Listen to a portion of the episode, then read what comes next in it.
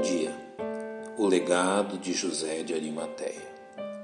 Possivelmente poucos são os leitores bíblicos que tenham dedicado à figura de José de Arimateia uma atenção suficientemente profunda a fim de decifrar sua rápida, porém intensa participação nos acontecimentos que se deram quando da condenação e morte do Senhor Jesus. Mesmo que não reconheçamos em José de Arimateia um personagem de destaque em meio a tão intensos acontecimentos, agradou ao Espírito Santo que os quatro evangelistas fizessem menção da participação de José nos fatos cruciais daqueles dias, o que por si só é razão suficiente a fim de empreendermos uma atenta investigação a respeito deste personagem encontramos esparsos nos quatro evangelhos informações que nos revelam a pessoa de José de Arimateia, assim chamado devido à sua cidade de origem, localizada no território de Benjamim, não muito longe de Jerusalém. O evangelista Lucas o trata como senador, ou seja, membro do Sinédrio, o superior tribunal judaico responsável pela condenação de Jesus. O evangelista Marcos acrescenta que José era um conselheiro honrado, ou seja, um membro ilustre do sinédrio, enquanto Mateus nos revela que ele era também um homem rico.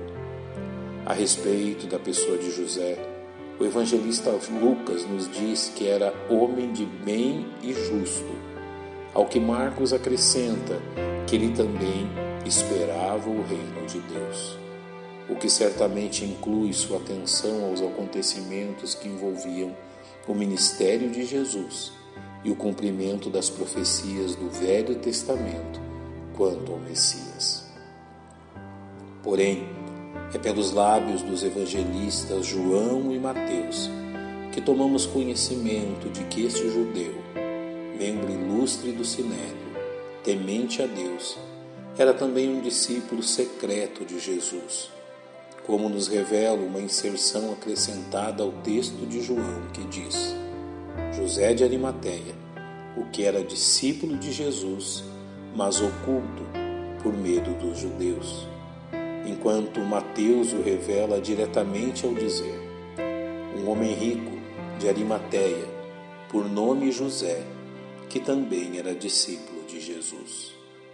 Um importante fato a respeito deste discípulo secreto de Jesus é encontrado na narrativa de Lucas, ao nos revelar o posicionamento de José de Arimateia quando do julgamento de Jesus pelo Sinédrio, ao dizer que ele não tinha consentido no conselho e nos atos dos outros, ou seja, ele havia sido voto vencido e possivelmente um dos únicos quanto à condenação de Jesus.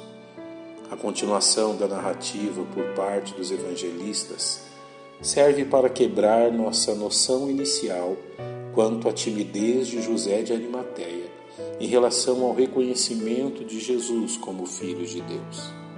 Se inicialmente ele for apresentado como um discípulo secreto, a morte de Jesus o fez revelar-se de uma forma corajosa e decidida, como relatada pelo evangelista Marcos. Chegou José de Arimateia e ousadamente foi a Pilatos e pediu o corpo de Jesus. Fato que é também narrado nos demais evangelhos.